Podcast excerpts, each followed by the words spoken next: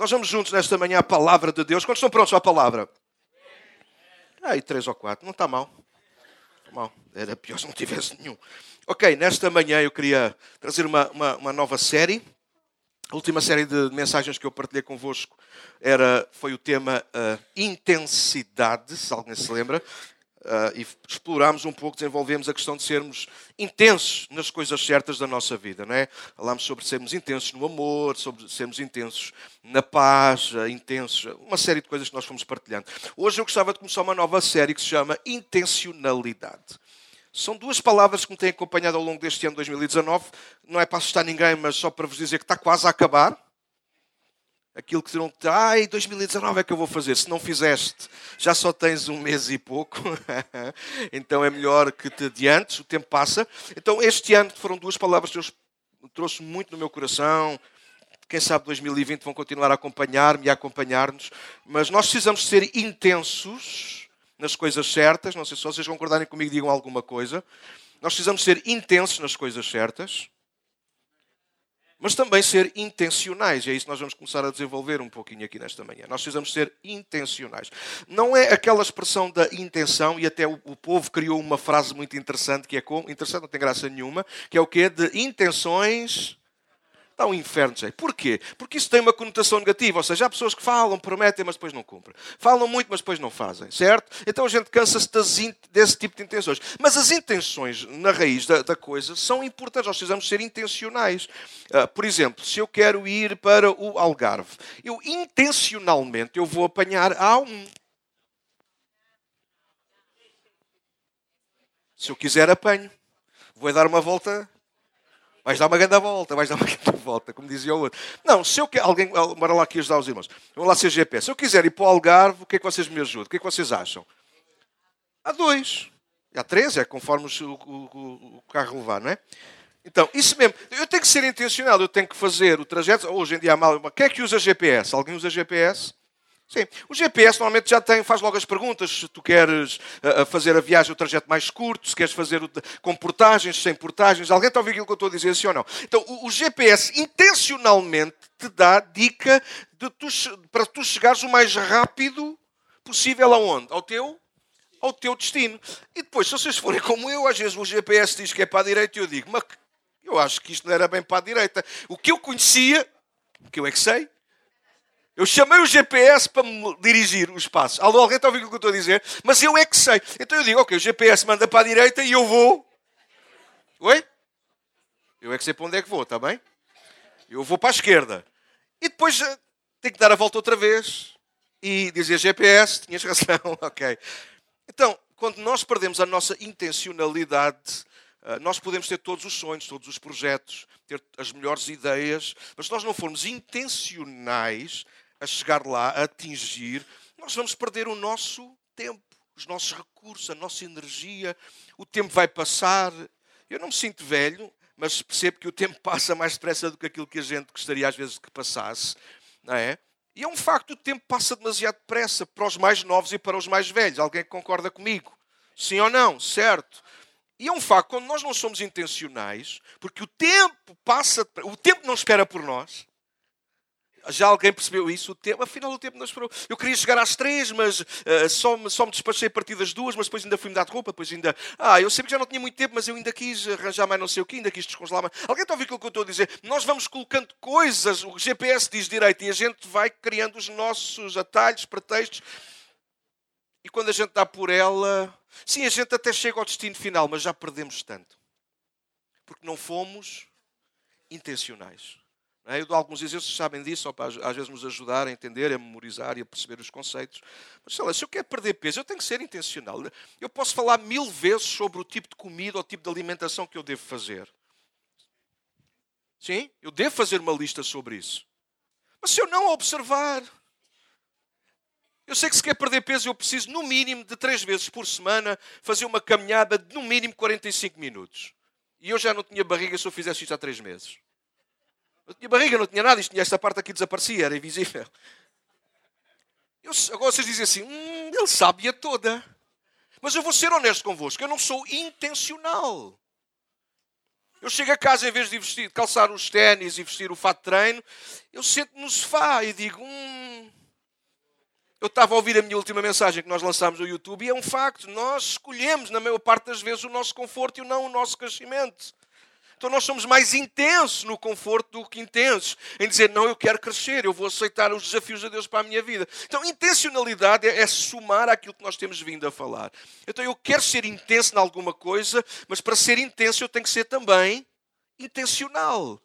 Eu quero mesmo perder peso. Este ano é que vai ser. Está a chegar dezembro. Eu gosto de dezembro, do 31 de dezembro, por causa disso, porque é quando a gente faz estas coisas todas. Alguém mais que faz isto ou sou só eu, maluco? Pois, há aí mais malucos, não sou o único. Ok. Este ano é que vai ser. E nós somos intensos. E ouçam, ouçam com ouvidos de ouvir. Não ser intencional não significa que não somos sinceros. Aliás, e perdoem-me a minha honestidade, vocês sabem que eu sou muito terra a terra a falar e a partilhar. Mas a maior parte de nós, às vezes, vivemos, andamos frustrados, não por causa da falta da nossa sinceridade, mas por falta da nossa intencionalidade. Nós somos honestos. Eu quero perder peso, eu quero ser um pai melhor, eu quero ser um pastor melhor, eu quero ser mais, fazer mais amigos, eu quero ver, jantar mais vezes fora, só salada, com alguns amigos. A gente pede a pizza para a mesa, Daniel, mas é só para cheirar e para a fotografia, para o Instagram, mas não comemos a pizza. Então, eu quero, eu quero, eu sou honesto, isto é verdade, isto é tão verdade como eu estar aqui. Eu estou a ser sincero, eu quero, eu quero ter mais saúde, eu quero melhorar a minha saúde, eu quero, eu quero ter mais agilidade, eu quero começar a jogar a bola, André. Trouxeste a bola, André?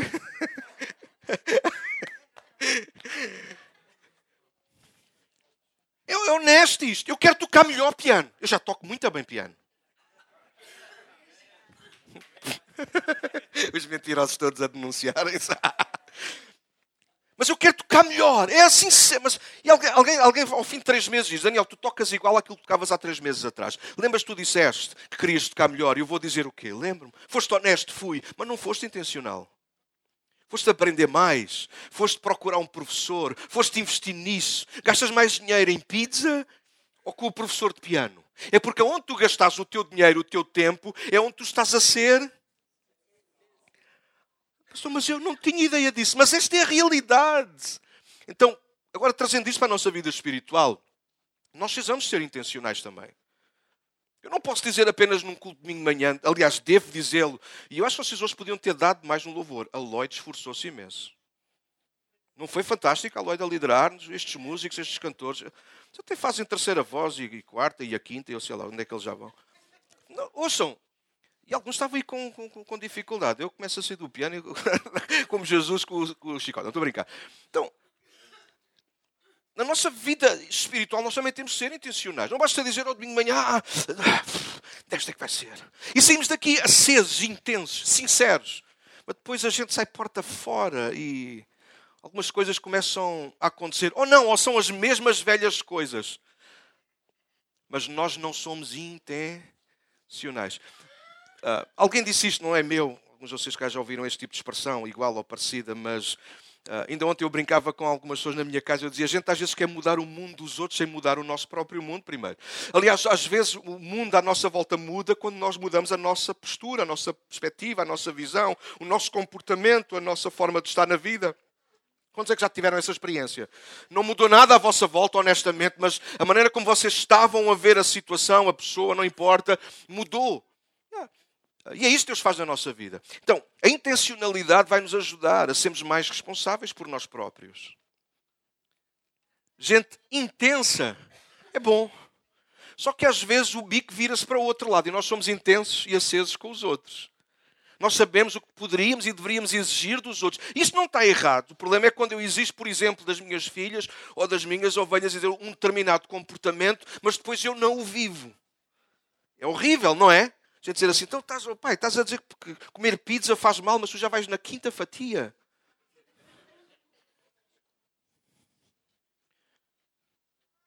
No entanto, eu dizer que comer muita pizza faz mal, estou certo ou estou errado? Estou a ser sincero ou não estou? Estou a ser intenso?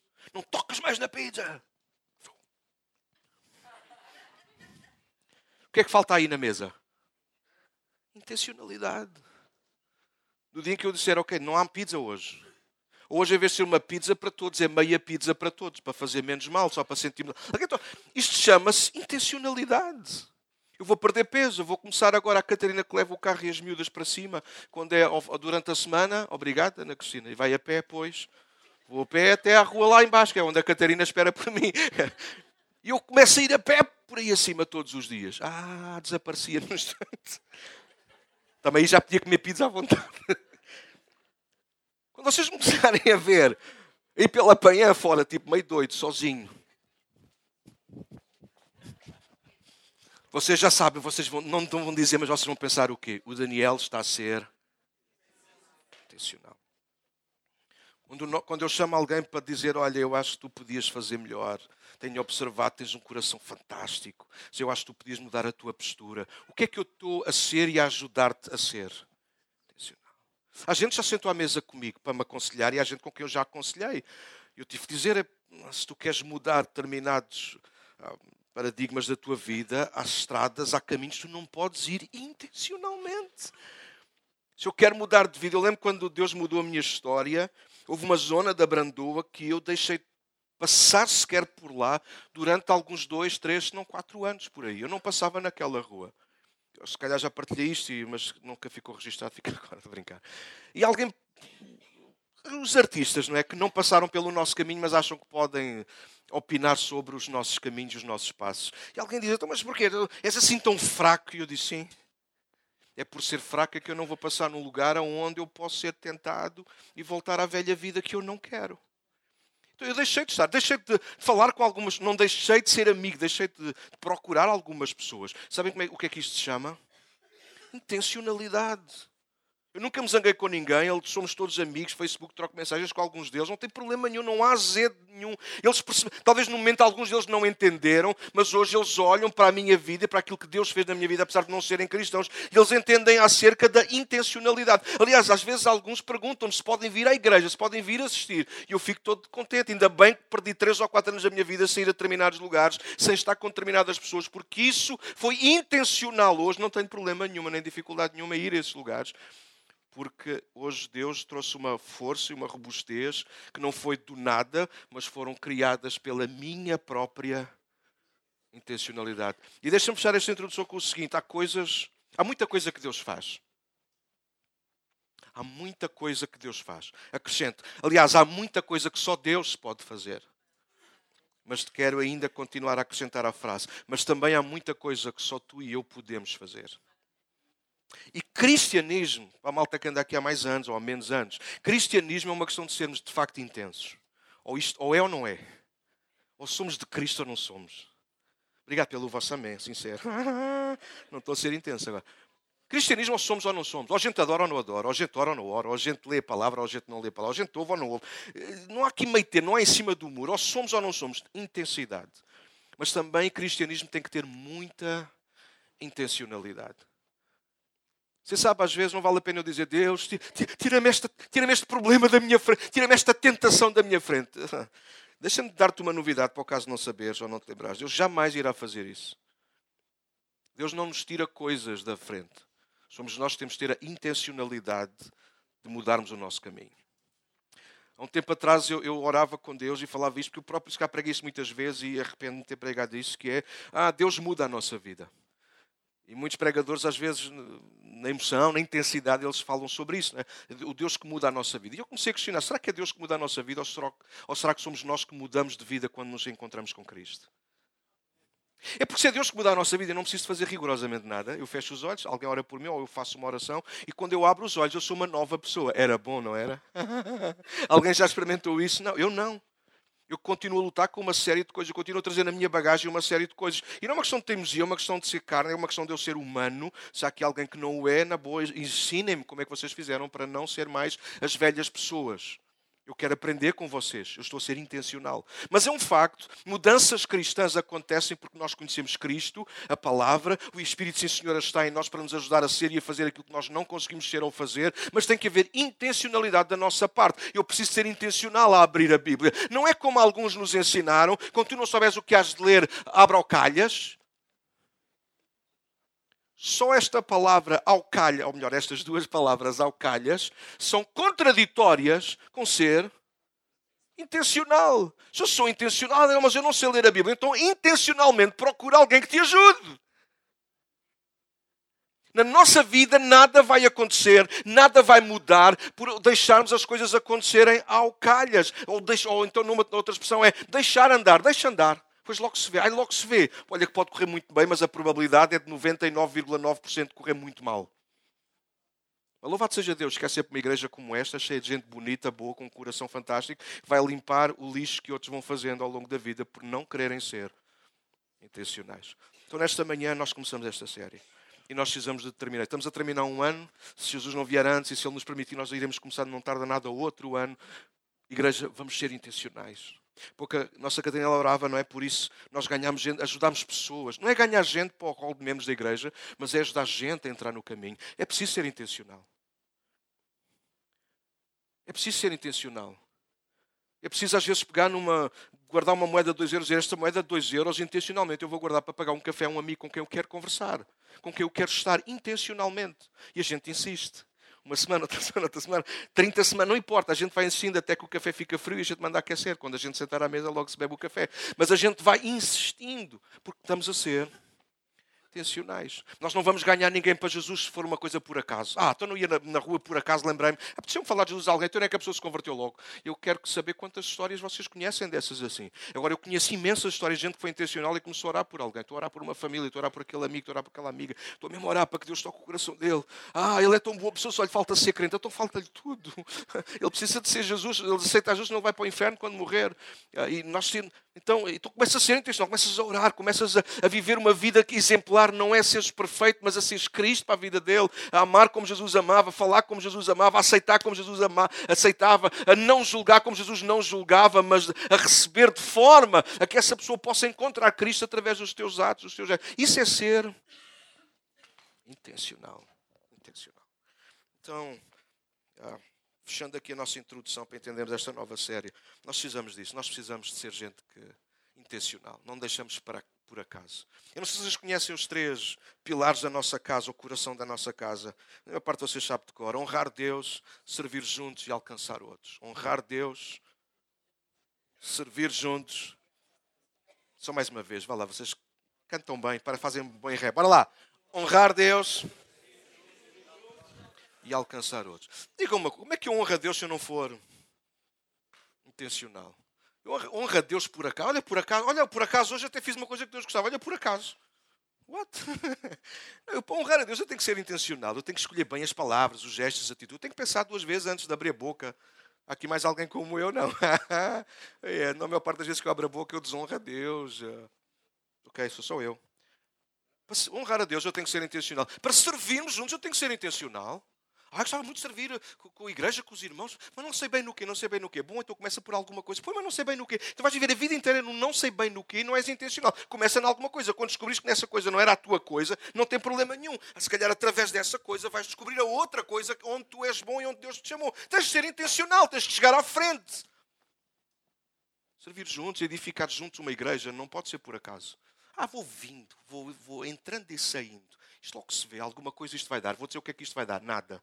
Porque se toda a gente fizesse assim, não fosse intencional no serviço e na dedicação uns aos outros, nem sequer a igreja havia. Obrigado pelo amém do, do, do staff e dessa malta toda que está aí a pagar preço.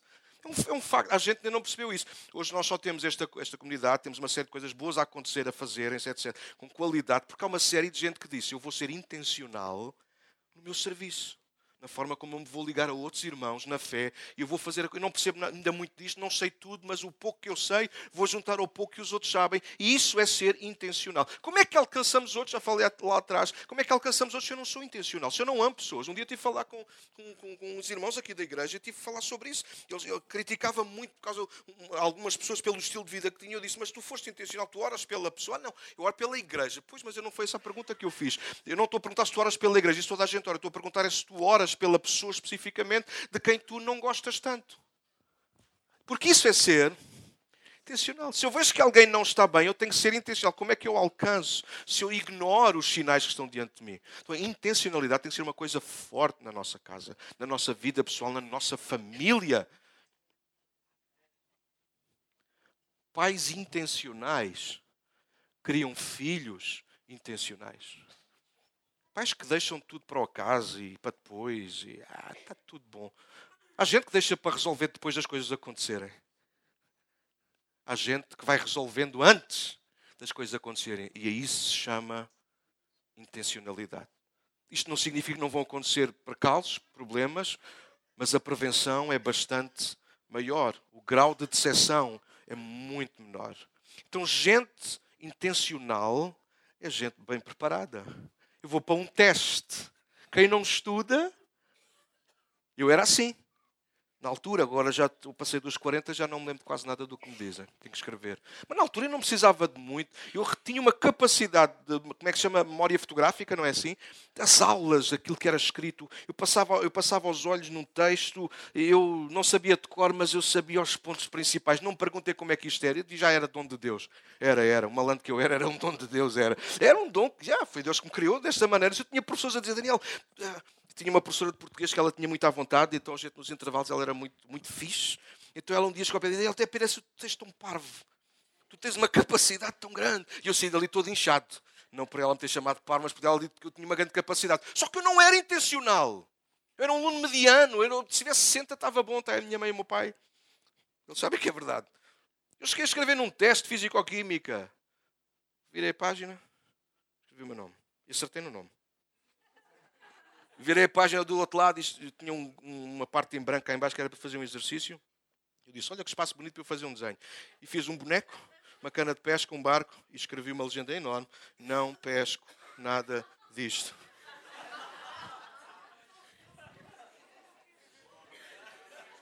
Agora vocês dizem, se a tua filha fizesse isso, o que é que tu fazias?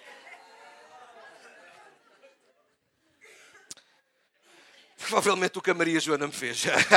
Ficas de castigo. Eu não estou a dizer isto como herói, estou meio a brincar, né? mas tive o meu castigo na altura, claro.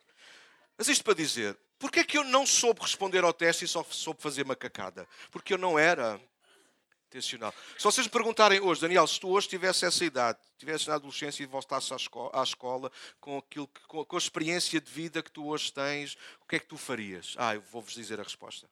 Eu seria de todo intencional eu daria o meu melhor. Porque sabia que o meu melhor dado lá atrás iria trazer o meu melhor também agora no presente. Vamos juntos. Nesta manhã quero partilhar-vos sobre criados para ser adoradores. E nós vamos montar uma base hoje aqui. Nós temos que ser intencionais enquanto adoradores. Nós fomos criados por Deus para o adorarmos. Ou então, se quisermos, antes de dizer isso, nós fomos criados para se adorar. Eu não vou perder muito tempo com isso porque o tempo não nos permite, mas é um facto. O ser humano tem uma tendência inata nele em adorar. Adorar tem vários sentidos, não tem apenas o sentido que nós evangélicos damos, que é porque vamos ter um momento de adoração. A maior parte dos evangélicos já anda cá há alguns anos, já sabe. Momento de adoração é automático, a gente fecha os olhos e levanta as mãos. Essa é a adoração. Mas a adoração tem muito mais que ver com isso. A adoração não é só apenas um momento no culto. A adoração é o nosso culto todos os dias. Adoração é, aquilo, é, é, é, o nosso serviço, é a forma como nós nos entregamos, é a forma como nós nos oferecemos como servos, como servas, como escravos até. Uh, a palavra tem uma série de conotações, mas que nos levam sempre a isso. Nós estarmos submetidos a alguém ou a alguma coisa. Então, só por esta frase, brilhante minha, claro, vocês concluem e aceitam o que eu estou a dizer. Nós fomos criados para isso. Nós fomos criados para estarmos sujeitos, submissos a alguma coisa ou a alguém. É um facto, pensa na tua vida e vê se não é verdade isso. Se nós não estamos submissos a Deus, nós estamos submissos a alguma outra coisa qualquer. Uma outra, outra entidade qualquer, a um vício qualquer. Hoje há gente que não consegue viver sem o telemóvel, por exemplo. Não estou a criticar ninguém, eu também ando sempre com o meu telefone na mão. Mas hoje há gente que está dependente, há gente que é dependente da televisão, há gente que é dependente de amigos, há, há mulheres que são dependentes do marido. Bom, a dependência é boa, mas aquilo que estamos a falar é uma dependência. Uh, de adoração, em que não se faz nada, em que não se consegue viver sem ter aquilo, ou estar sujeito àquilo ou àquele. Claro que quando nós estudamos a Bíblia, nós percebemos que quando Deus nos criou, porque é assim que nós acreditamos, nós acreditamos, eu acredito em Gênesis capítulo 1, com todas as nuances que Gênesis 1 tem, eh, é um facto, foi Deus que me criou. Então eu tenho que perceber que quem me criou foi Deus e se Deus foi Ele que me criou. Então Ele criou-me para eu adorar Ele, para eu servir a Ele, para eu honrar a Ele. E isso eu aceito. A pergunta que nós fazemos nesta manhã, com tudo aquilo que já falámos para trás sobre intencionalidade, é se acreditando, aceitando que somos criaturas de Deus para o adorar, para o servir. Se de facto somos ou não intencionais nisso.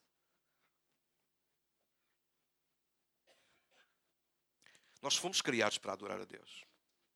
Isaías diz isso, verso 40, capítulo 43, verso 7, para quem gosta de tomar nota. Deus diz isso acerca de Israel, acerca da sua criação. Ele diz que nós fomos criados para o louvor da sua glória. Ou seja, Deus cria o ser humano, depois levanta um povo dentro do ser humano, que é o povo de Israel, para que a glória de Deus possa chegar a todas as pessoas. Como é que Israel ia fazer isto? Servindo a Deus, honrando a Deus, adorando a Deus. Porque adorar é isto. Ah, só para vocês entenderem melhor a palavra, quando Deus apareceu a Moisés, Êxodo capítulo 3, quando Deus apareceu a Moisés ah, através de uma sarça que ardia e não se consumia, toda a gente está, conhece a história, sim?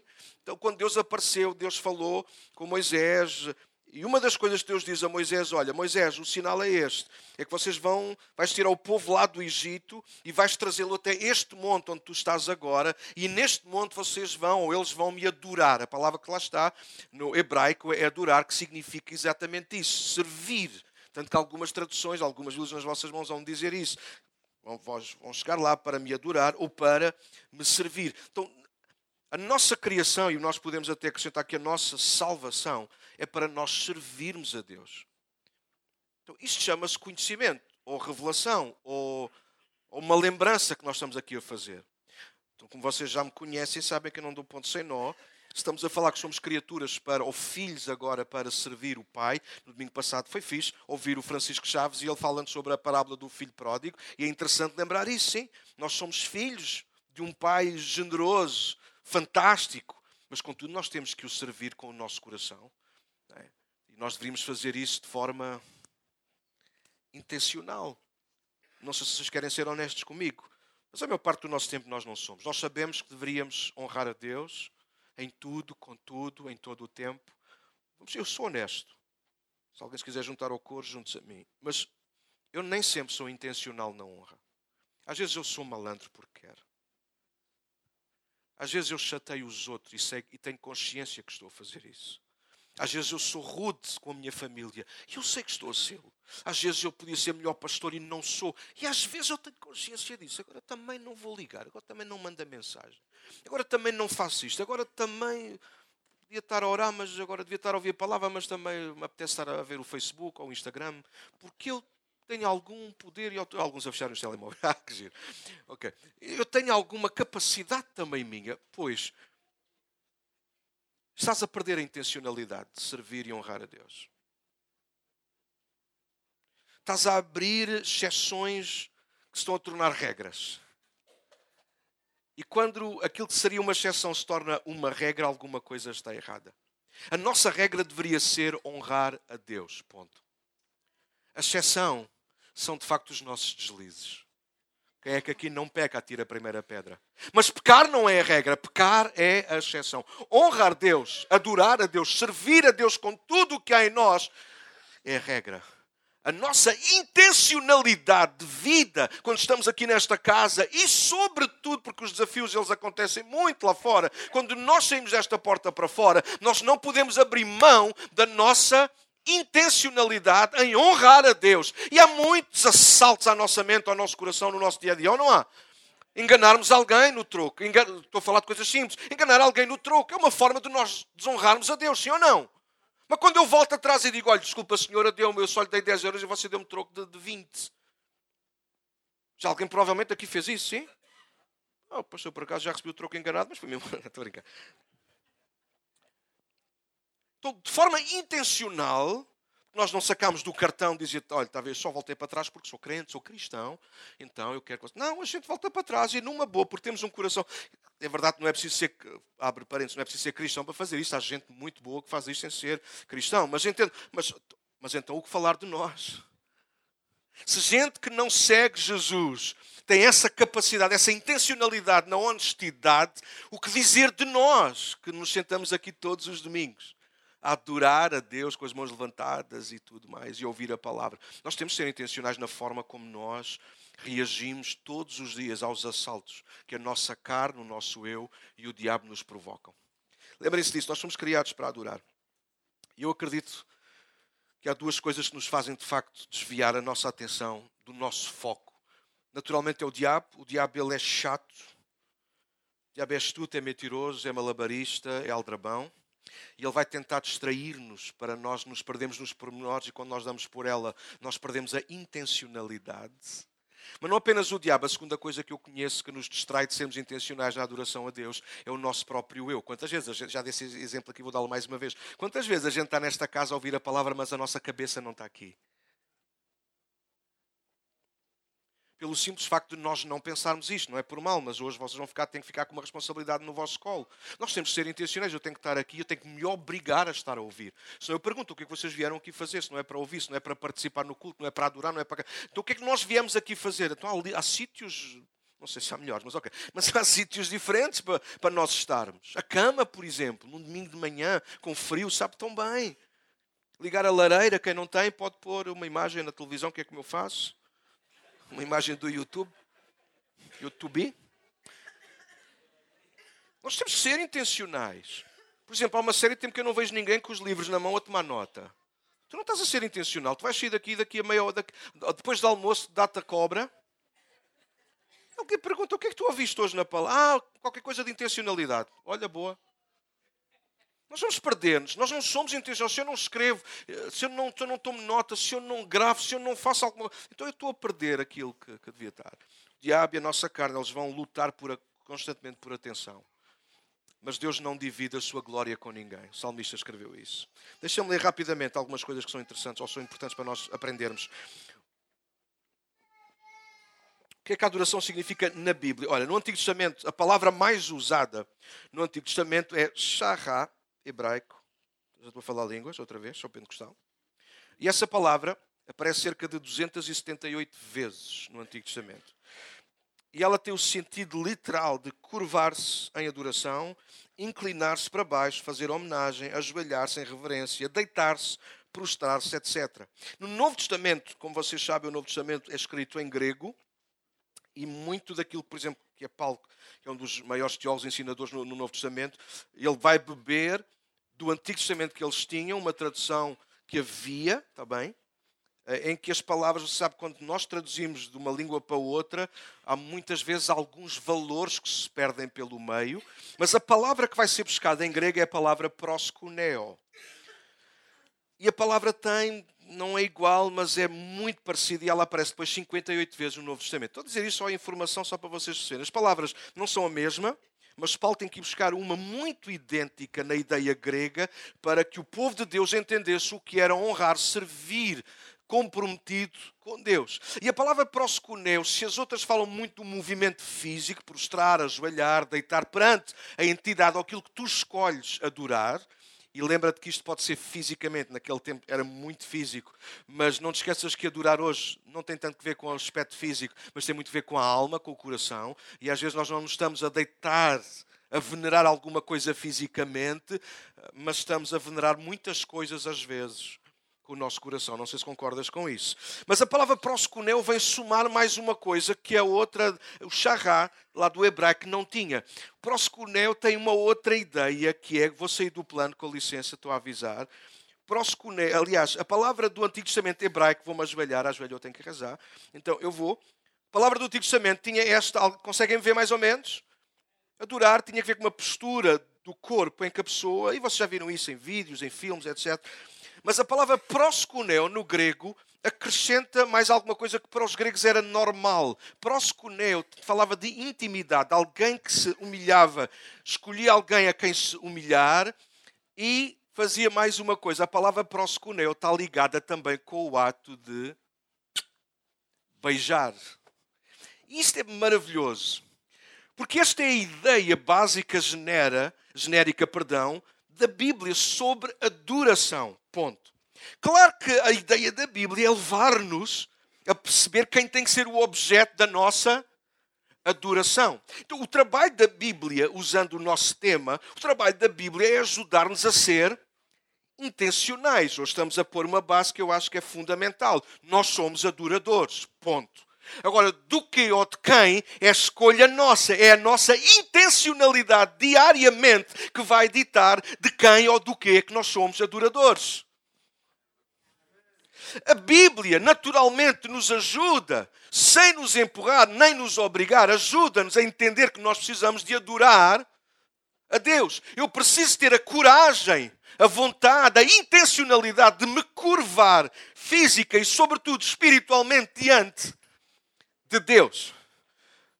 O grego, o Novo Testamento vem nos ajudar que eu não preciso de ficar a fazer ter essa postura à distância e para não ser sempre para o mesmo lado. O Novo Testamento mostra-me que por causa do véu ter sido rasgado, eu agora posso humilhar-me diante de Deus, não à distância, mas com intimidade. Agora diga-me uma coisa. Para você se humilhar diante de alguém, de Deus, é por acaso ou tem que ser intencional? Seu cérebro tem que dar ordens aos seus joelhos para se dobrarem. Para você beijar alguém, é sem querer ou é intencional? Intencional. Então, a adoração fala da nossa intencionalidade. Eu quero adorar a Deus, eu quero ser intencional. Para fechar só esta parte do Antigo e do Novo Testamento, deixa-me dizer-te uma coisa. A adoração está sempre ligada naturalmente ao coração. Mas também as expressões físicas. Porque essa coisa de eu dizer que sou adorador de Deus, mas só Deus é que conhece o meu coração, meus amigos, deixem-me ser honesto.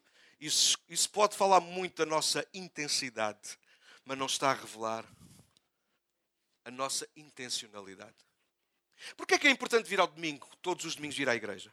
Nós a gente somos obrigados a vir à igreja todos os domingos, sim. Não é que o pastor ou alguém te obrigue, tu é que devias te obrigar a ti mesmo, porque tu queres ser intencional. Sabes, vir à igreja ao domingo é uma forma de tu dar testemunho daquilo a que tu crês. Acerca do teu próprio crescimento. Alguém está a ouvir aquilo que eu estou a dizer? Eu sei que é duro, mas é um facto. Como é que eu digo a alguém que é, é, pá, é tão bom ir à igreja e depois a gente eu não venho? É estranho, não é? Ora, estas couves são do melhor que há, mas tu não vais pôr no teu prato. Eu, Deus me livre. Isso é estranho, isso é, isso é completamente fora. Então, nós temos que ser intencionais. A nossa postura de adoração. Você sabe, eles agora estão lá dentro, não tem mal. Mas há uns anos para cá nós fizemos questão, foi intencional pôr os miúdos todos juntos. Sabe porquê? Porque as crianças, e nós adultos também, a gente acha que nós, ah, é só as crianças. Ok, é só as crianças. Nós não. As crianças aprendem muito por imitação. Eu lembro de ver, e alguns de vocês também que têm os vossos filhos aqui sabem que é verdade isso, os vossos filhos, eu falo dos meus e é um facto, e vejo os vossos também fazer isso, é tão giro. Ver os miúdos a copiarem aquilo que veem os pais fazer. Ah, você perguntar a uma criança que lá está dentro daqueles beijos, se eles percebem o que é que estão a fazer com os olhos fechados e os. Alguns deles não sabem, mas estão a aprender uma postura estão a seguir o exemplo dos outros, estão a seguir o mesmo caminho que alguns de nós um dia, em consciência, decidimos. E é interessante, pois, vê-los a crescer e à medida que alguns já são mais velhos, já têm outra maturidade, sim, eles mantêm a mesma postura corporal, física, intencional na adoração. Fecha os olhos. Eu estou ali perto, me todo, atrapalho todo a tocar, a culpa é deles.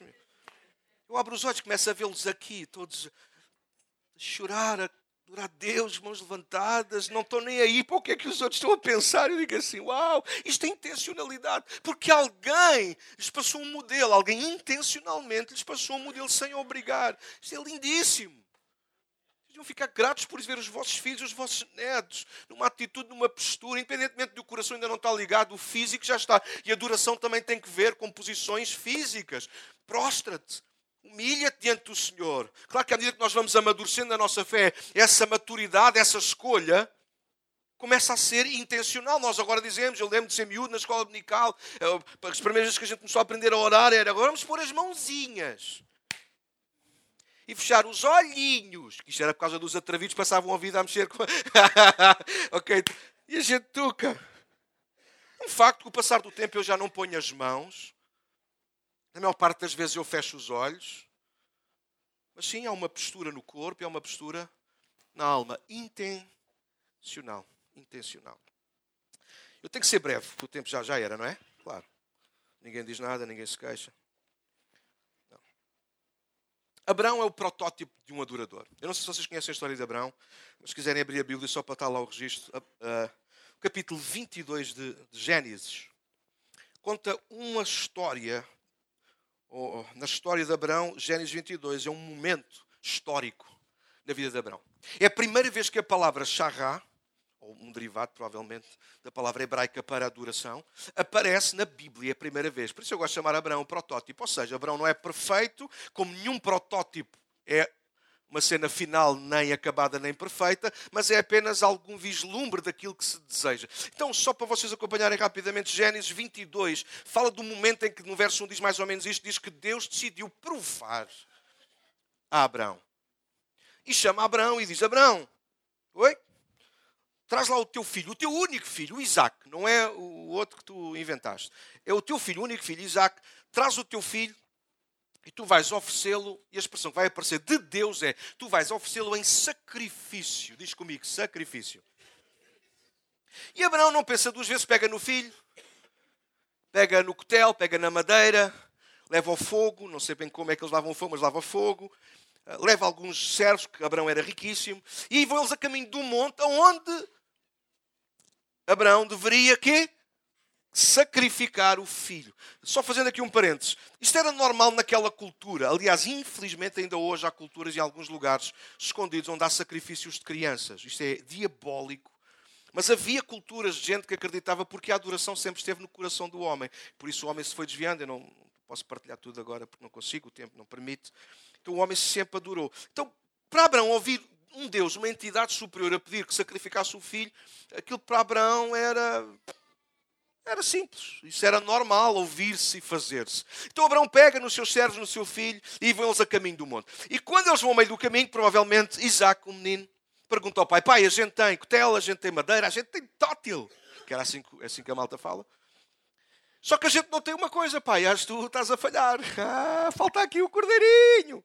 E ele disse: Calma, meu filho, Deus proverá. Agora, quando eles chegam ao monte Abraão diz: Bom, este momento vai ser íntimo. A Bíblia não diz isso, mas eu acredito que Abraão pensou nisso. Isto vai ser um momento difícil.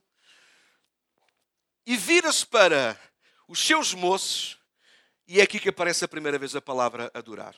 E Abraão diz para os moços: Vocês ficam aqui, que eu e o meu filho vamos lá ao monte adorar. Então junta isto, eu tenho que ser breve, por causa do tempo. Repara nisto: Deus pede um sacrifício, mas Abraão ofereceu adoração.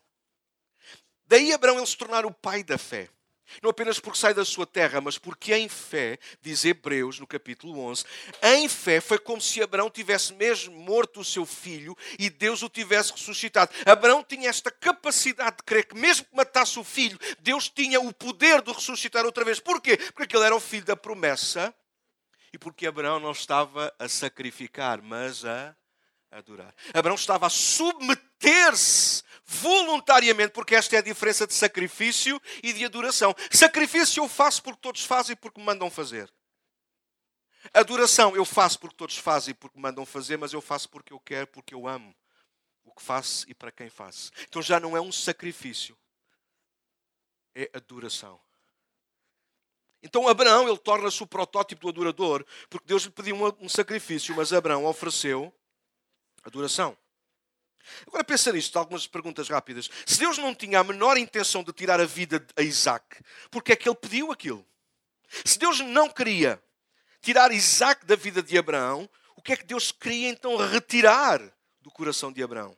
Porquê é que Deus permite provas, por exemplo, na nossa vida? Porquê é que nos espreme tanto e tantas vezes e de tantas formas? Eu quero dizer-te uma coisa, a resposta é igual para todas umas, qualquer uma destas perguntas. A resposta é adoração. Deus quer extrair de nós adoração. Eu gosto disso. Deus quer extrair de nós adoração. Deus quer perceber aonde é que está o nosso coração. Para que lado é que o nosso coração está in, perdão, inclinado. Eu não sei se tu sabes isso, mas assim como para termos azeite, as azeitonas passam pela prensa, pela pressão, elas ficam sujeitas a grande pressão. Assim Deus sendo necessário, nos fará passar pela prensa, pelas provas, não para nos destruir ou testar os nossos limites, mas para afinar o adorador que existe dentro de nós. Sabes, Abraão podia ter uh, uh, reagido mal, mas hoje nós temos o exemplo de Abraão para nos ensinar a reagir aos pedidos de Deus. Abraão não, não reage mal, não sacrifica, não fica zangado com Deus, mas Abraão faz uma coisa que nós precisamos aprender a fazer. Abraão adorou. Não vou buscar por causa do tempo, mas só lembrar. Não sei se vocês conhecem a história de Jó. Jó capítulo 1 é fenomenal. Por uma coisa, como ele começa, Jó um homem temente a Deus, um homem a quem Deus observa. Satanás, já viste aquele meu servo Jó, uau, maravilha. Ah é Deus, então permites que eu lhe toque, faça algumas coisas. Ah, estás à vontade. Ele não vai abrir mão da sua integridade. Então vocês conhecem a história, ele perde os bens, ele perde casa, ele perde os filhos. E no final do capítulo 1 a Bíblia diz, em tudo isto Jó não pecou. E Jó disse: Nu saí do ventre da minha mãe, nu para lá vou voltar. Ou seja, não vim com nada, não levo nada. E Jó adorou ao Senhor. Uau, que atitude! Será que é esta a nossa atitude intencional? Quando às vezes o pastor não reage como vocês gostavam que reagisse, será que nós adoramos? Será que nós o que é que significa no contexto de Abraão e de Jó?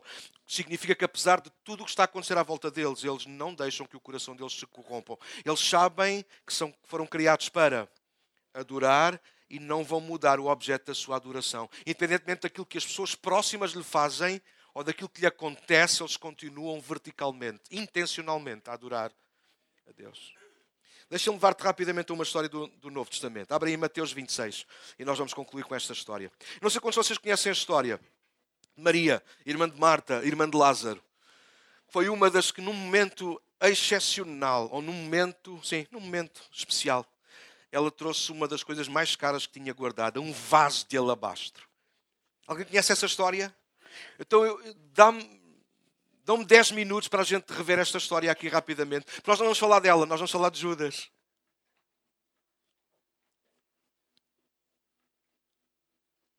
Porque Marta, aliás, Maria, desculpem, Maria é equiparada, para eu abreviar os meus apontamentos, desculpem. Maria é abreviada, é, é, é colada com a, com a figura, com a personagem de Abraão. Maria é um protótipo de adorador no Novo Testamento. É alguém que tem um vaso de alabastro, só o vaso em si é caríssimo, porque alabastro é uma pedra muito cara, semelhante ao nosso mármore que nós conhecemos, mas muito cara, muito fino, muito delicado, lindíssimo, caríssimo. Só o vaso já era caríssimo, mas o unguento, o perfume que estava lá dentro, segundo os entendidos e segundo as escrituras, vai dizer que aquele vaso com aquele conteúdo custaria cerca de 300 dinheiros, o que era mais ou menos o salário de um homem durante um ano. Não sabemos ao certo o tamanho do frasco, mas não seria muito grande. Talvez seria Calvin Klein, uma cena assim. Era bem caro. Imagina o preço. Imagina teres um frasco de perfume em casa que te custa o dinheiro de um ano inteiro de trabalho. Ninguém toca nisso. Só que aquele perfume era mais do que uma relíquia ou alguma peça de museu. Aquele perfume normalmente era o que uma mulher juntava do seu trabalho, comprava. E quando comprava aquele perfume significava uma coisa: eu estou pronta para casar. Ou melhor, estou pronta para ser pedida em casamento. Porque aquele perfume seria o perfume normalmente usado numa ocasião assim, à noite de núpcias. Era um perfume caríssimo, mas representava isto e muito mais. Então diz a história lá de Mateus 26, diz que Maria, estando Jesus à mesa, ela veio. Se vocês olharem para o texto, acompanhem, ajudem-me. Se eu tiver mal, corrijam. Se vocês são meus amigos e podem fazê-lo. Diz que ela quebrou o vaso. Eu pedi 10 minutos, já, já, já, já, já, já, já comi uma série deles. Desculpem. Mas pensa comigo, ela quebrou o vaso. Há uma outra história de uma outra mulher que também não sabemos ao certo, não sabemos que ela era pecadora, que faz um ato igual. Mas foi muito tempo antes. Esta foi a última a fazê-lo, porque é antes de Jesus ir à cruz. A outra fez-lo noutra cidade, noutro contexto, na casa de um Simão fariseu, e ela quebrou o vaso e derramou o perfume pelo chão. Alguém está a ouvir aquilo que eu estou a dizer? E diz que a fragrância se encheu por toda a casa, depois com as lágrimas lavou os pés de Jesus. Lembram-se dessa história? Não é a mesma história. Porque agora reparem nesta história. Nesta história, Maria vem, o vaso está selado, por isso ela tem que o quê? Quebrar.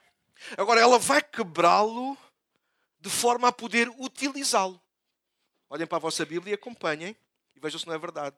Porque ela vai quebrar o vaso e vai usar o perfume para pôr aonde? Não, não, não, não, não. Na cabeça. Na cabeça. Se fosse para pôr nos pés, parte-se para o chão e é, olha, agora passa por aqui, Jesus, pisa aí. Não, não. Pensem comigo, isto é demasiado importante para a gente ler só as histórias e dizer glória a Deus. Houve, houve convívios, ouvi, estamos a falar de ser intencionais. Bora lá aprender alguma coisa. Ela quebrou o vaso, mas não o desperdiçou. Ela quebrou, imagina esta garrafa, ela quebrou aqui por cima. Se vocês garrafas de champanhe a gente faz, não é? Com uma faca. Nunca fiz, tenho que experimentar. ela quebrou intencionalmente. Imagine, imagine, posso fazer as minhas figuras tristes? Posso? Ou alegres, que alguns riem-se. Ela quebrou. Consegue ouvir o som aqui? Não, isto, isto é plástico, man. Imagina que isto é vida. Ela vai partir de forma a que não se perca nada. Há intencionalidade no momento. Imagino Maria ficar nervosa, isto não parte no sítio que eu quero, até que o vaso se quebrou no sítio certo. E ela pegou nele intencionalmente. Fica de pé, Daniel. Não tenhas medo, está fechada a garrafa. pegou intencionalmente e derramou. Na... Imagine, toda a gente ficou, olha, what? eles já tinham visto, pode sentar, desculpa, já, já toda a gente tinha visto alguém fazer isso nos pés. Estão, estão, alguém está comigo, sim ou não? Mas agora Maria vem, ela quebra intencionalmente, devagarinho. Ah! Ela, ela, ela Houve Covid também a chegar ao fim. Ela, com muita precisão, com muito equilíbrio, ela une intensidade com intencionalidade, mas não pode ser muito intensa, senão ela vai perder, partir o frasco e vai se perder. Alguém está a ouvir aquilo que eu estou a dizer? Tu percebes porque é, porque é que às vezes nós perdemos as coisas da nossa vida, porque nós somos tão intensos e não as equilibramos com. Eu quero isto, eu quero isto, eu quero isto, eu quero isto. Oh, eu não tenho nada. Imagino que ela, Maria, chega ali e intensamente vou adorar Jesus, vou adorar Jesus. Como é que eu ponho isto na cabeça do homem? Ela foi intensa mas muito equilibrada com intencionalidade. A partido, a coloca sobre a cabeça de Jesus. Eu não posso perder tempo com todos os pormenores, mas tinha que ver com Jesus ir à cruz. Ele vai dizer isto. Ela preparou o meu corpo para ser enterrado. E aonde quer que, onde quer que chegar o Evangelho, vai-se contar esta história para ser lembrado daquilo que Maria fez por mim. Então, Maria liga com Abraão. É alguém que está pronto a dar Deixa-me entrar em Judas para nós fecharmos. Judas é aquele que está lá. Judas e todos os outros, só que aparece só o nome de Judas a dizer que reclamou. Judas chamou ao ato de adoração, sabem o quê? Desperdício. E ele faz um argumento. O argumento de Judas é: se este perfume se vendesse, o pessoal do Paz está aí, não? Se este perfume se vendesse por 300 esse perfumezinho valia na boa 3 mil euros. 3 mil euros para o paz. Já viste, Daniel, quantas famílias nós ajudávamos com 3 mil euros? Eu tenho que ser breve. Eu estava aqui agora até às duas da tarde a falar disto. Eu amo isto. Já, eu já, me estou, já estou a emocionar. Meu. Agora pensa nisto. Judas faz este comentário e Jesus corrige a cena e diz: oh, amigo, não, não chames desperdício à adoração. A adoração nunca é desperdício. Toma nota, gastaste tempo para adorar, para estares com Jesus, para o adorar com as tuas palavras, com as tuas lágrimas. O teu coração nunca é tempo perdido. Adorar não é desperdício. Essa coisa, ah, tanto tempo com a música. Se voltares a dizer isso, vais sofrer castigo. Mas não é porque eu digo, é porque és tu próprio que estás a ter atitude de Judas. E vou-te provar. Na maior parte das vezes nós queríamos ser todos como Abraão e queríamos ser todos como Maria, mas na maior parte do tempo nós somos mais como Judas. Vou-te provar. Sabes qual é a história que vem a seguir? Toma nota, o pessoal que gosta de fazer estas coisas de matemática. Quanto é que Judas disse que valia o frasco de perfume? Quanto é que vale o frasco de perfume? Podes dizer em voz alta, por favor. 300 dinheiros. 300 moedas. O texto vem a seguir: é Judas a sair de casa e a ir combinar com os mafiosos do templo por quanto é que ele iria entregar Jesus. Não leu o texto. Vocês não vêm à igreja só para me ver. Eu, eu já nem visto muito bonito, que é para ninguém ah, perder muito tempo a olhar para mim. Olha para a Bíblia.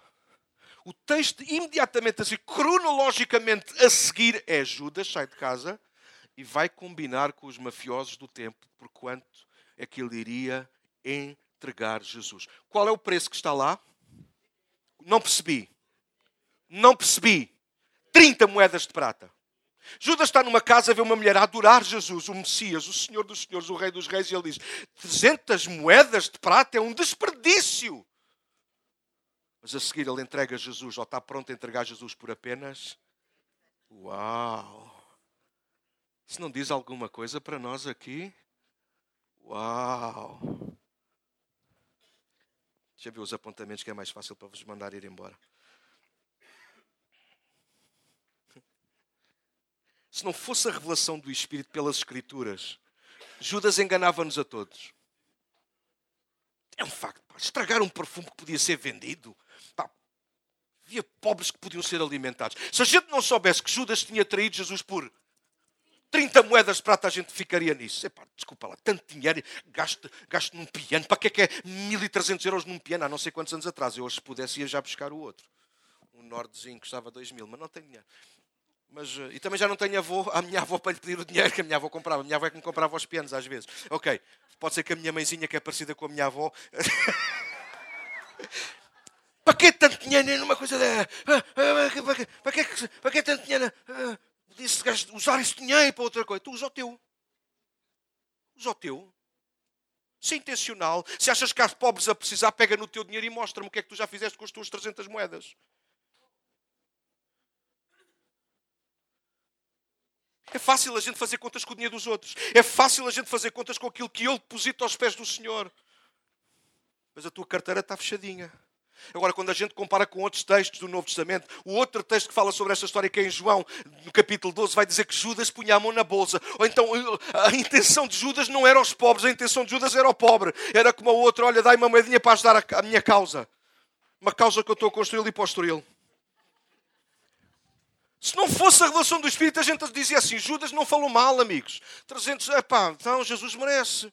Agora olha o que eu escrevi aqui: Jesus merece muito, mas tudo.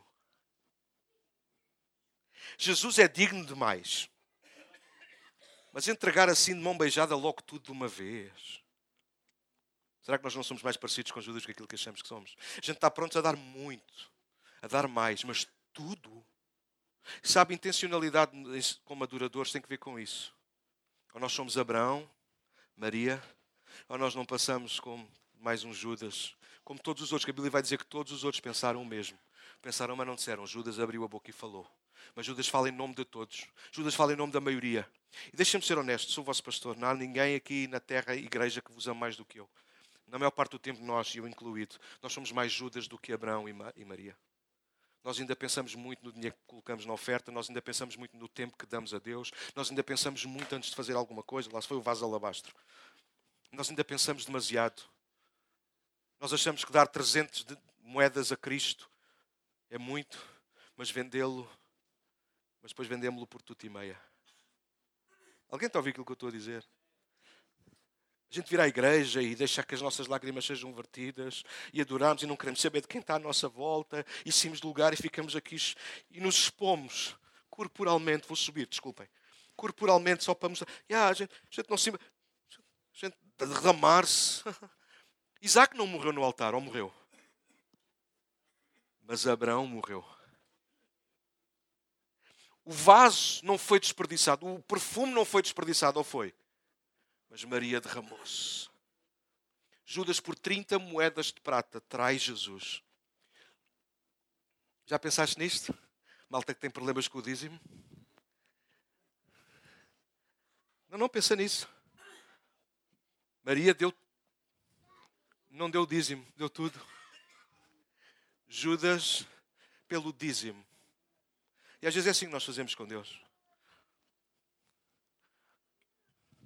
Nós só queremos o dízimo. Nós queremos é receber nós. Nós queremos receber qualquer coisa. Mas sabes, ser adorador não tem que ver com o que tu recebes, tem que ver com o que tu dás. A nossa intencionalidade como cristãos não pode ser no que é que eu recebo, mas no que é que eu dou. Judas está com problemas porque ele sabe que vai receber menos do que aquilo que ele queria receber. Maria não quer saber de ficar sem nada, quando Jesus para ela é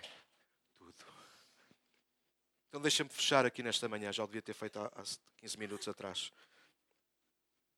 Nós precisamos ser intencionais, igreja, como adoradores. E adoradores não tem que ver com cantar, levantar a voz, levantar as mãos ou fechar os olhos. Tem que ver com o estilo de vida que nós escolhemos viver. Abraão escolheu um estilo de vida que foi andar por onde Deus o mandava andar, oferecer, dar em sacrifício aquilo que Deus lhe pedia. Abraão nunca questionou. Abraão é o pai da fé porque ele é o pai daqueles que obedecem. Então, adoração tem que ver com obediência. Adoração tem que ver com entrega intencional. Tu tens que obedecer intencionalmente. Não, mas se eu fizer isto, eu vou passar por frouxo. Aos olhos de quem? De Deus, Deus ou dos outros? Se eu me humilhar, o que é que os outros vão dizer? Não sei. Mas sei o que é que Deus vai fazer. Deus nunca virou as costas a um adorador. Fica de pé, vamos fechar com uma história. A história de, dos três amigos de Daniel. Não sei se vocês conhecem. Daniel é levado para a Babilónia, mais, uma, mais uns cerca de 15 mil jovens. Vou subir, está bem? Ficar na câmara aí. Houve convidos a ouvir, fecha os teus olhos e ouve esta história final. Um dia Nabucodonosor, depois de ouvir um sonho contado, revelado por Daniel, Nabucodonosor enche de arrogância e manda construir uma estátua que representava ele próprio. Fecha os teus olhos. Estamos a falar da adoração, de intencionalidade como adoradores. Nabucodonosor era o rei da Babilónia e Nabucodonosor tinha problemas em ficar em segundo plano. Então, quando ele ouviu aquele sonho, ele pensou, ele, ele entendeu bem o sonho, Deus iria levantar alguém maior do que ele. Só que Nabucodonosor não queria que fosse alguém fora dele, Nabucodonosor queria ser a própria pessoa. Nabucodonosor queria ser Deus. Então levanta uma estátua. E a ordem era: os, os músicos sobem, é é, é deixa, os músicos sobem, e quando os músicos começam a tocar e a cantar, neste caso lá naquele tempo era só a tocar, toda a gente se humilha, fecha os teus olhos, se humilha diante da estátua. O decreto sai.